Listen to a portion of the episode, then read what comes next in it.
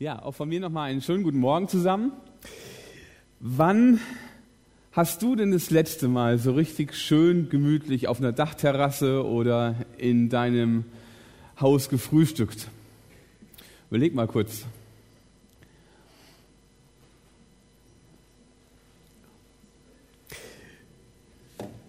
Vielleicht heute Morgen, vielleicht letzte Woche, vielleicht erinnert man sich auch schon gar nicht mehr dran, weil das schon so lange her ist. Ähm, ich merke das, ich mag das auch total gerne. Jetzt ist der Unterschied so, ähm, unsere Kinder, Markus sind vier und sieben, zweimal Jungs, zweimal sehr aufgeweckt und das gemütliche Frühstück in den Ferien, ja, das findet dann eher statt, wenn die in der Schule sind oder im Kindergarten und ich frei habe und äh, ich mit meiner Frau mal alleine frühstücken kann. Aber so unterschiedlich ist es und es ist auch in Ordnung ich merke auch, wenn ich morgens nicht gefrühstückt habe, dass mir echt was fehlt. Ich musste heute Morgen, also ich bin nicht zu spät aufgestanden und die Nacht war ein bisschen kurz, weil unser Kleinster, der hat heute Nacht gefrühstückt, aber andersrum. Ähm, deshalb kam ich heute Morgen auch nicht zum Frühstücken und ich merke das. Es fehlt einfach was. Oder wenn ich morgens mit meinem Kollegen Michael ins Büro fahre, das ist so ein Frühanfanger, der fängt um 7 Uhr an, das heißt für mich um Viertel vor sechs aufstehen, wenn ich von Heli hier runterfahre und noch in Ruhe frühstücken will und es mal nicht schaffe, dann fehlt irgendwie was. Da muss ich im Büro erstmal noch einen Kaffee trinken und mir ein Brot schmieren, sonst wird es mit dem Arbeiten schwierig. Frühstücken, das hat was. Wir hören mal auf den Predigtext, den Markus uns vorliest aus Johannes 21. Später zeigte sich Jesus seinen Jüngern noch einmal am See von Tiberias. Das geschah so. Simon Petrus, Thomas, der Didymus genannt wird, Nathanael aus Kana in Galiläa, die Söhne des Zebedäus sowie zwei weitere Jünger waren dort am See beieinander. Simon Petrus sagte zu den anderen, ich gehe fischen. Sie antworteten ihm, wir kommen mit. Sie gingen zum See und stiegen ins Boot. Aber in dieser Nacht fingen sie nichts. Als es schon Tag geworden war, stand Jesus am Ufer. Die Jünger wussten aber nicht, dass es Jesus war. Jesus fragte sie, Kinder, habt ihr, nichts, habt ihr nicht etwas Fisch zu essen? Sie antworteten ihm, nein. Da sagte er zu ihnen, werft das Netz an der rechten Bootseite aus dann werdet ihr etwas fangen. Sie warfen das Netz aus, aber dann konnten sie es nicht wieder einholen. So voll war es mit Fischen. Der Jünger, den Jesus besonders liebte, sagte zu Petrus, es ist der Herr. Als Simon Petrus hörte, dass es der Herr war, warf er sich seinen Mantel über und bahnt ihn hoch. Er trug nämlich nur ein Hemd. Dann sprang er ins Wasser. Die anderen Jünger folgten im Boot und zogen das Netz mit den Fischen hinter sich her. Sie waren nicht mehr weit vom Ufer entfernt, nur etwa 200 Ellen. Als sie an Land kamen, sahen sie dort ein Holzkohlenfeuer brennen. Darauf brieten Fische und Brote lag bei. Jesus sagte zu ihnen, Bringt ein paar von den Fischen, die ihr gerade gefangen habt. Simon Petrus ging zum Ufer und zog das Netz an Land. Es war voll mit großen Fischen genau 153 Stück. Und das Netz zerriss nicht, obwohl es so viele waren. Da sagte Jesus zu ihnen, kommt, es gibt Frühstück.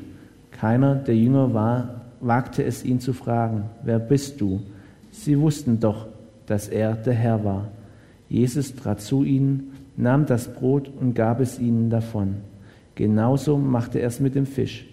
Das war nun schon das dritte Mal, dass Jesus sich den Jüngern zeigte, nachdem er von den Toten auferstanden war. Vielen Dank. Eine Begebenheit am See Tiberias. Ich persönlich hätte mir das wahrscheinlich ein bisschen anders vorgestellt. Jesus auferstanden und die Jünger hätte ich gedacht, jetzt unterwegs, Missionseinsatz, los geht's, endlich mal wieder on Tour sein, das Ganze verdaut haben und für Jesus am Start. Und was machen die? Noch nicht mal alle, ein Teil von ihnen in Alltagskleidung sind sie am See. Stehen da und wenn man die Szene sich ein bisschen so versucht vor Augen zu malen, ich hätte ja gerne irgendwie mal so eine Kamera dabei gehabt. Ein Petrus vielleicht so ein bisschen wie ich, der kann nicht mal ruhig irgendwie eine Stunde an einer Stelle warten oder mal sitzen oder so, läuft vielleicht auf und ab und weiß nicht so ganz genau, was er tun soll. Die anderen Jünger beschäftigen sich auch da. Irgendwie so eine ganz normale Alltagssituation. Ich kenne das von mir. Ostern ist ja gefühlt schon sehr lange her. Ne? Wir sind ja wieder kurz vor Weihnachten. Weihnachten kommt schneller, als ihr denkt. Und wir leben so von einem christlichen Fest, Feiertag zum nächsten irgendwie. Das Jahr über gibt es vielleicht noch so ein paar Highlights. Und an diesen Festen machen wir uns nochmal ganz bewusst, was Jesus eigentlich für uns getan hat. Und danach kommt so der Alltag. Da sitzen wir vielleicht so in seiner Ecke, vielleicht auch sonntags morgens im Gottesdienst. Der eine ein bisschen aktiver, der andere ein bisschen unruhiger, der andere ist ganz froh, dass er mal eine Stunde Ruhe hat. Vielleicht ähnlich wie die Jünger. Wie schnell scheint dieses Ostererlebnis auch ein bisschen nach hinten gerutscht zu sein, wenn man sich die Situation mal vorstellt. Kein großer Aufbruch, keine große Erwartungshaltung, dass jetzt Jesus kommt oder da ist am See sitzen. Und Petrus sagt so, vielleicht in so seiner typischen Art und Weise, ein bisschen aktionistisch, so, ach komm, jetzt gehen wir fischen. Auch da hätte ich vielleicht wieder ganz gerne eine Kamera dabei gehabt, was dann die anderen geantwortet haben, ob die Tonlage eher so war, ja, auf, komm, gehen wir fischen, endlich was tun, oder ob es eher so ein, oh, ja, komm, was sollen wir sonst machen, gehen wir halt fischen. Mitten im Alltag obwohl dieses große Erlebnis hinter ihnen liegt. Ein bisschen wie wir. Und dann fahren sie raus mit ihrem Boot und irgendwie kommt diese ganze Geschichte Bibellesern ziemlich bekannt vor. Das gab es doch schon mal, ganz am Anfang. Da waren sie auch unterwegs. Los mit dem Boot, ziehen raus mit ihren Netzen und wollen fischen gehen. Und dann steht da dieser eine Satz, der Ihnen auch sehr bekannt wahrscheinlich vorkommen ist, den Jüngern und uns vielleicht auch. Sie fischten die ganze Nacht und sie fischten nichts. Jetzt kommt zu diesem ganzen Alltag auch noch so ein, naja, sagen wir es mal, Negativerlebnis dazu. Sitzen in ihrem Boot und das Fischen damals war ja deutlich anstrengender, als das Fischen heute ist. Ich gucke auch nicht da auf meinen nicht Radar heißt das nicht. So die Fischer unter uns, die wissen das. Guckt mal so, wo die Fische so rumschwirren, dann drücke ich auf mein Knöpfchen, mein Netz fährt runter und dann lasse ich das mal stehen oder ich schleppe es hinter mir her, ziehe es wieder hoch, ist immer noch Arbeit, aber damals deutlich mehr Arbeit und deutlich schwierigere Arbeit. Und die ganze Nacht und sie fangen nichts. Und auch das kommt mir irgendwie bekannt vor. Wie oft fange ich an, zum Beispiel mit Vorsätzen, meine Beziehung zu Jesus mal ein bisschen intensiver zu leben. Und es passiert nichts. Wie oft nehme ich mir vor, mehr Zeit für meine Familie zu haben und ich fange einfach nicht an? Wie oft denke ich, Mensch, Andi, schon wieder der gleiche Bockmist eigentlich hat sie ja vorgenommen, dass das nicht mehr passiert. Und ich fange nicht an, mich zu verändern. Wie oft fange ich an, über Glauben zu reden und übrig davon in meinem Alltag bleibt nichts. Und es ist manchmal ganz schön frustrierend, wisst ihr? Wir haben zu Hause so einen Kater, der ist mittlerweile ein bisschen Jahre gekommen, Herr Fred heißt der. Aber der hat eine Eigenschaft. Herr Fred eignet sich wunderbar zum Reinigen von Schränken, wo man mit dem Staubsauger nicht drunter kommt. Dem muss man nur den richtigen Gegenstand darunter schmeißen, dann fängt er erst den und dann jagt er seinem Schwanz hinterher und das geht wie so ein Staubsaugroboter unter dem Schrank durch bis hinten hin. Das ist perfekt zum Saubermachen. Aber ich denke immer, für diesen Kater muss das unheimlich frustrierend sein, seinem eigenen Schwanz hinterher zu jagen und dabei noch den Staub von dem Müllerssack zu machen. Und manchmal geht es mir, wenn ich diese Beispiele bringe, genau so. Ich racker mich ab und ich drehe mich und drehe mich und drehe mich im Kreis und jag mir selber hinterher und es passiert nichts.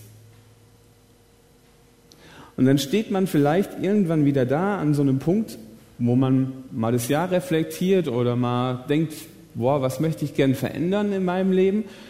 Und du guckst zurück und guckst du vielleicht auf das, was du irgendwann mal ganz wertvoll dir aufgeschrieben hast, was anders werden soll, und stellst fest, was ist denn davon geblieben? Nichts.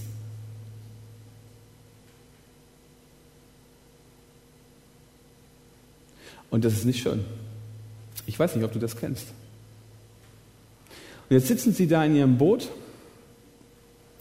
haben ihre Netze hochgeholt und ist nichts drin.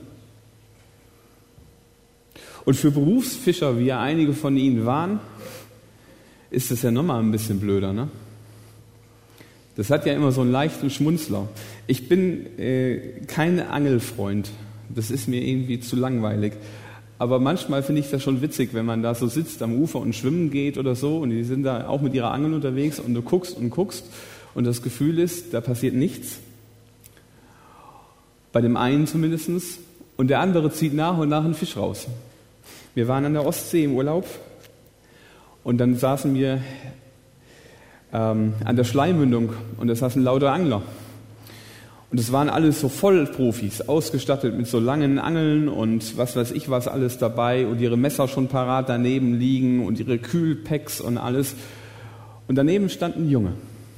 So eine ganz einfache, keine Ahnung, sah fast aus wie selbstgeschnitzte Angel. So ein Döschen mit Köder. Und diese Berufsfischer schwissen immer ihr Ding da und zogen und nichts passierte. Ich habe daneben gestanden mit meinem Eis, habe zugeguckt und der kleine Kerl wirklich im Fünf-Minuten-Takt Fisch, Fisch, Fisch.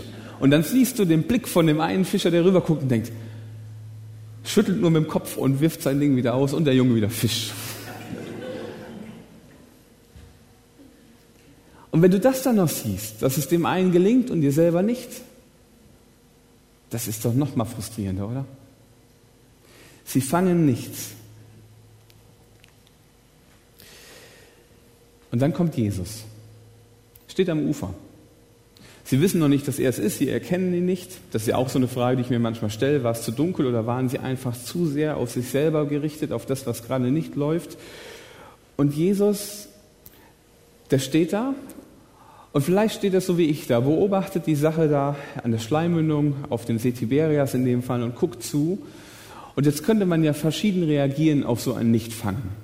Ich habe auch kurz überlegt, ob ich mal zu dem erfahrenen Angler gehen soll und könnte sagen, Sie können ja mal gucken, was, wie der das macht. Vielleicht kann der Ihnen was beibringen. Ich habe mir das dann unterdrückt.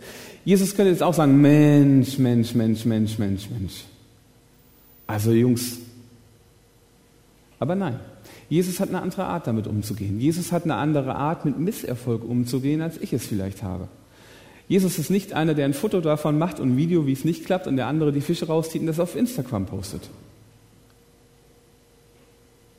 Jesus ruft drüber, Kinder. Und da fängt schon an. Er sagt nicht, ey, ihr. Oder ihr Pseudofischer. Oder Mensch, Petrus, klappt's wieder nicht? Kinder. Kinder, habt ihr nicht etwas Fisch zu essen?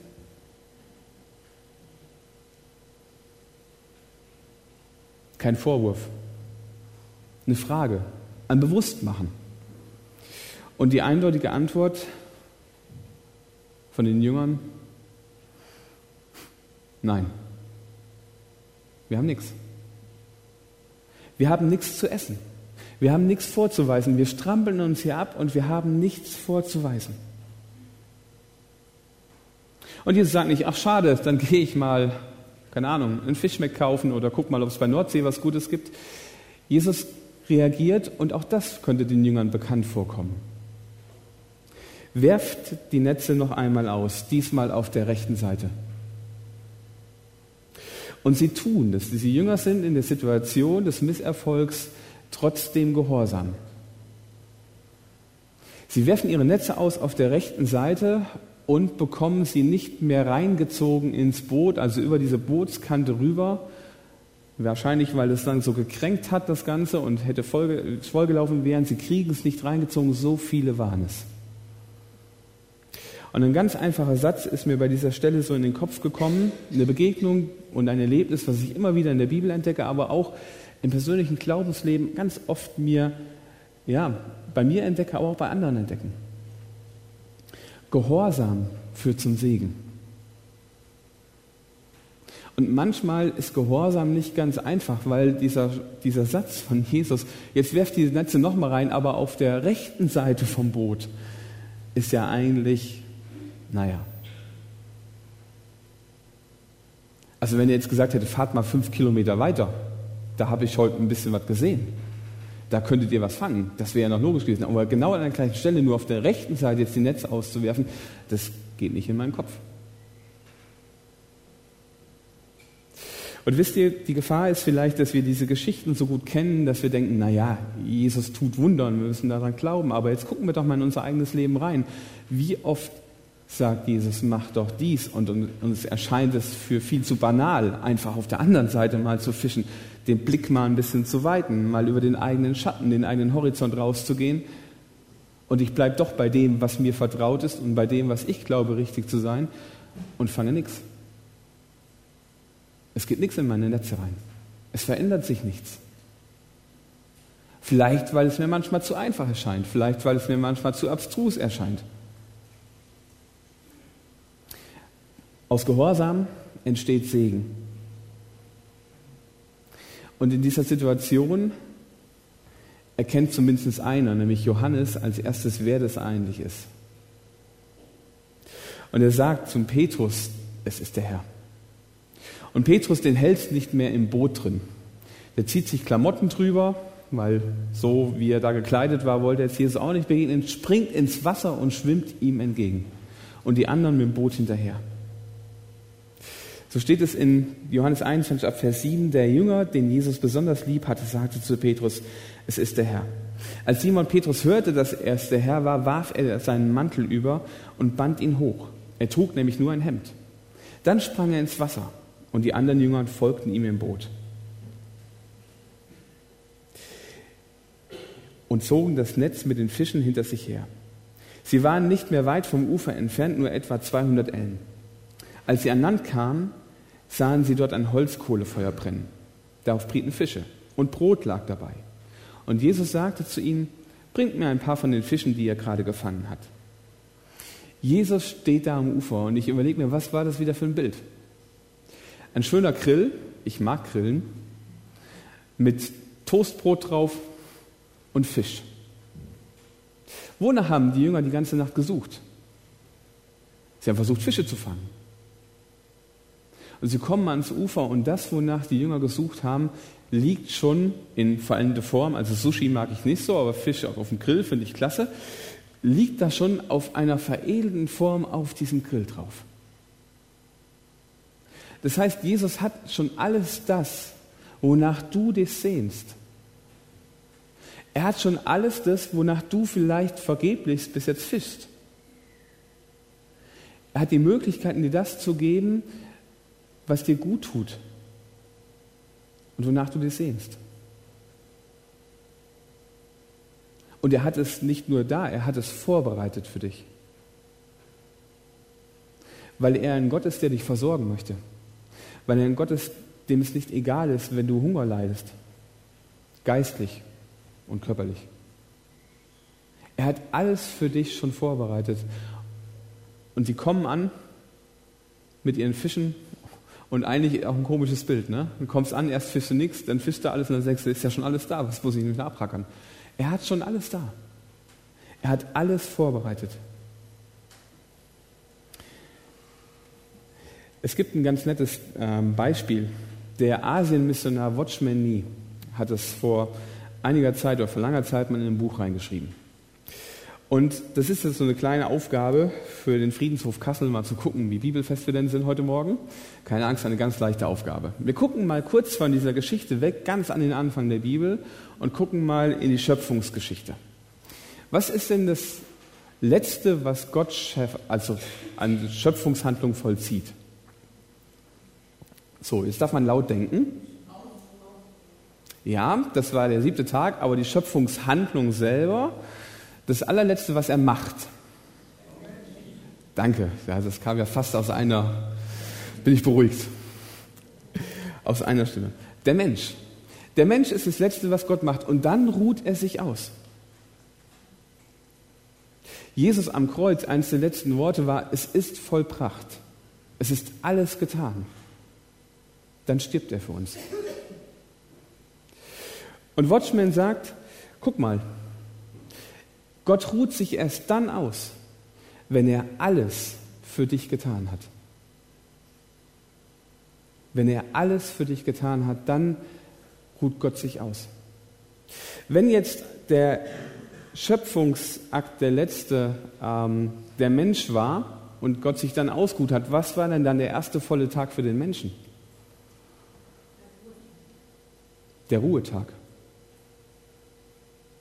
Dann würde der Umkehrschluss heißen, wenn Gott alles für dich tut und sich dann ausruht, dann kannst du erst was für Gott tun oder mit dir selber tun, wenn du aus dieser Begegnung, aus diesem Ruhen bei Gott rausgekommen bist. Wenn du dir bewusst machst, wieder neu, was Gott schon alles für dich getan hat und was er für dich bereithält in deinem Leben. Wenn du das entdeckst in deinem Leben, wenn du das mitnimmst in deinen Alltag,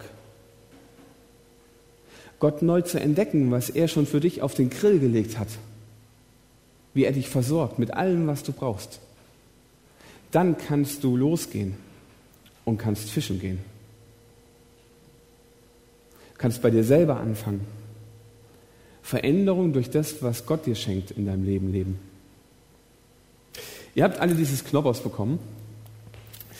Und ähm, ich habe eben schon gesagt bekommen, das ist voll unfair. Man bekommt unten beim Eingang Knoppers mit dem Satz, man darf das nicht essen. Ihr dürft es, wenn ihr möchtet, jetzt essen. Und mal in der Zeit, wo ihr das esst, also wir sollten das nicht eine halbe Stunde zelebrieren, ja, wir haben extra kleine Knoppers genommen, es ist auch schon nach halb zehn, genau. Ähm, ihr dürft es jetzt essen mit einer kleinen Aufgabe.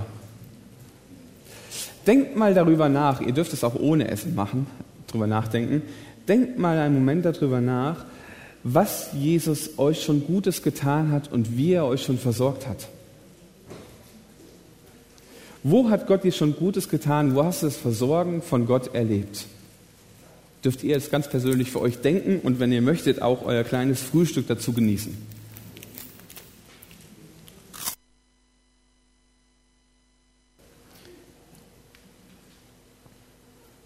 Gott versorgt.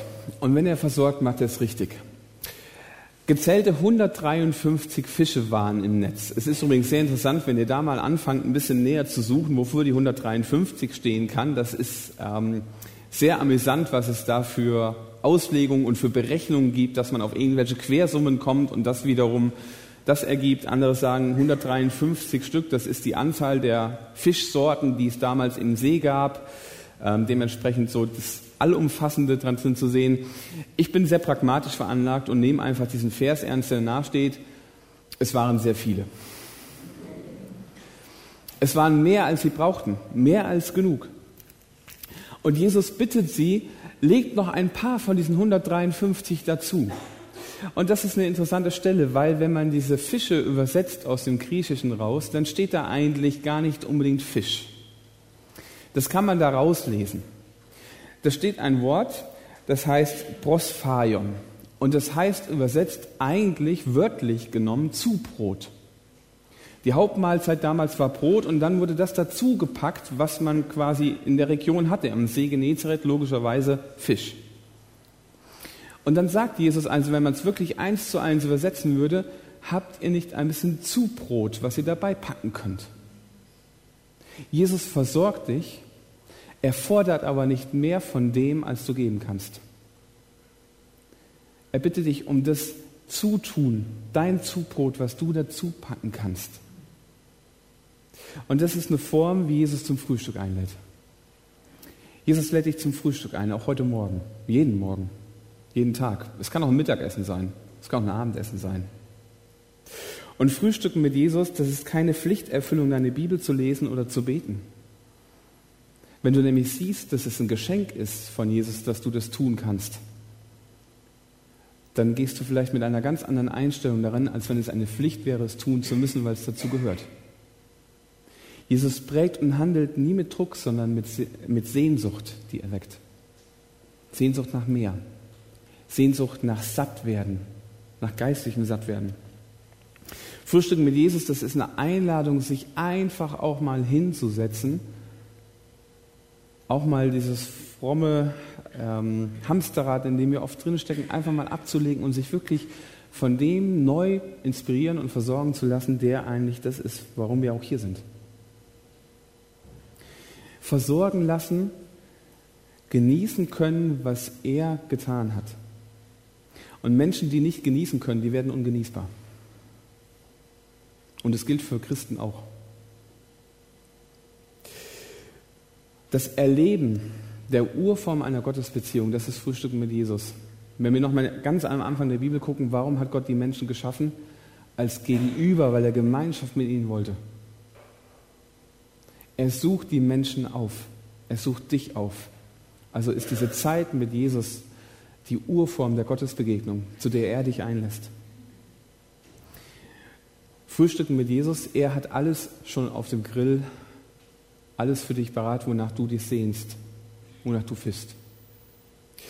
Und ich möchte dich einladen heute Morgen und ich stelle diese Frage jetzt nochmal, die ich am Anfang gestellt habe. Wann hast du das letzte Mal gefrühstückt? Wann hast du das letzte Mal mit Jesus gefrühstückt? Und ich wünsche dir, dass du heute aus diesem Gottesdienst rausgehst, vielleicht den Knoppersgeschmack noch in der letzten Zahnlücke und dich daran erinnerst, dass Jesus dich zum Frühstück einlädt. Dass er dir das Angebot macht, ihm zu begegnen. Und dass du dieses Angebot annimmst, dich hinsetzt, vielleicht mal Stille aushältst, genießen kannst, ohne Druck, ohne ich muss das jetzt tun, ich sollte das tun, das gehört dazu einfach versorgen lassen. Hinsetzen, Zeit nehmen, frühstücken mit Jesus. Herzliche Einladung dazu. Amen. Ich möchte mit uns beten und dann möchten wir ähm, das ganz praktisch tun in diesem Gottesdienst heute Morgen. Wir wollen eine Zeit des Lobpreises dann haben und Gott das zum Ausdruck bringen. Mit unserem Dank, mit unserer Anbetung, mit unserer Bitte.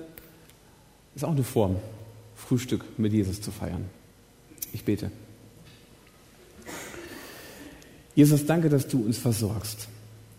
Und danke, dass diese Geschichte, die für einen oder anderen vielleicht auch schon so bekannt ist, auch für uns gilt. Dass wir uns manchmal unnötig abrackern und fischen und nichts dabei erfahren, vielleicht weil wir uns nur auf uns selber und unsere Kenntnisse verlassen oder dass wir schon hinkriegen und nicht mehr damit rechnen, dass du eigentlich am Ufer schon sitzt, den Grill aufgebaut hast mit allem, was wir brauchen, mit allem, worin wir uns sehen, dass wir Beziehungen leben dürfen mit dir, dass du ein Gott des Alltags bist, dass du ein Gott bist, der uns versorgt, der uns alles Lebensnotwendige schenkt. Und ich möchte dich bitten, dass wir diese Zeiten immer wieder in unserem Leben nehmen, dass wir sie nutzen, dass wir daraus Kraft schöpfen, dass wir aus dem Ruhen bei dir und aus dem Frühstücken bei dir, aus dem Versorgen lassen von dir, Kraft bekommen für unser persönliches Alltagsleben, genauso für unser persönliches Glaubensleben. Und dass das zusammenfindet. Und danke, dass du uns damit nicht allein lässt, sondern dass du uns immer wieder versorgst. Dass du uns deine Kinder nennst. Dass so Sehnsucht wächst. Dass wir mit dir gemeinsam unseren Alltag bewältigen können. Amen.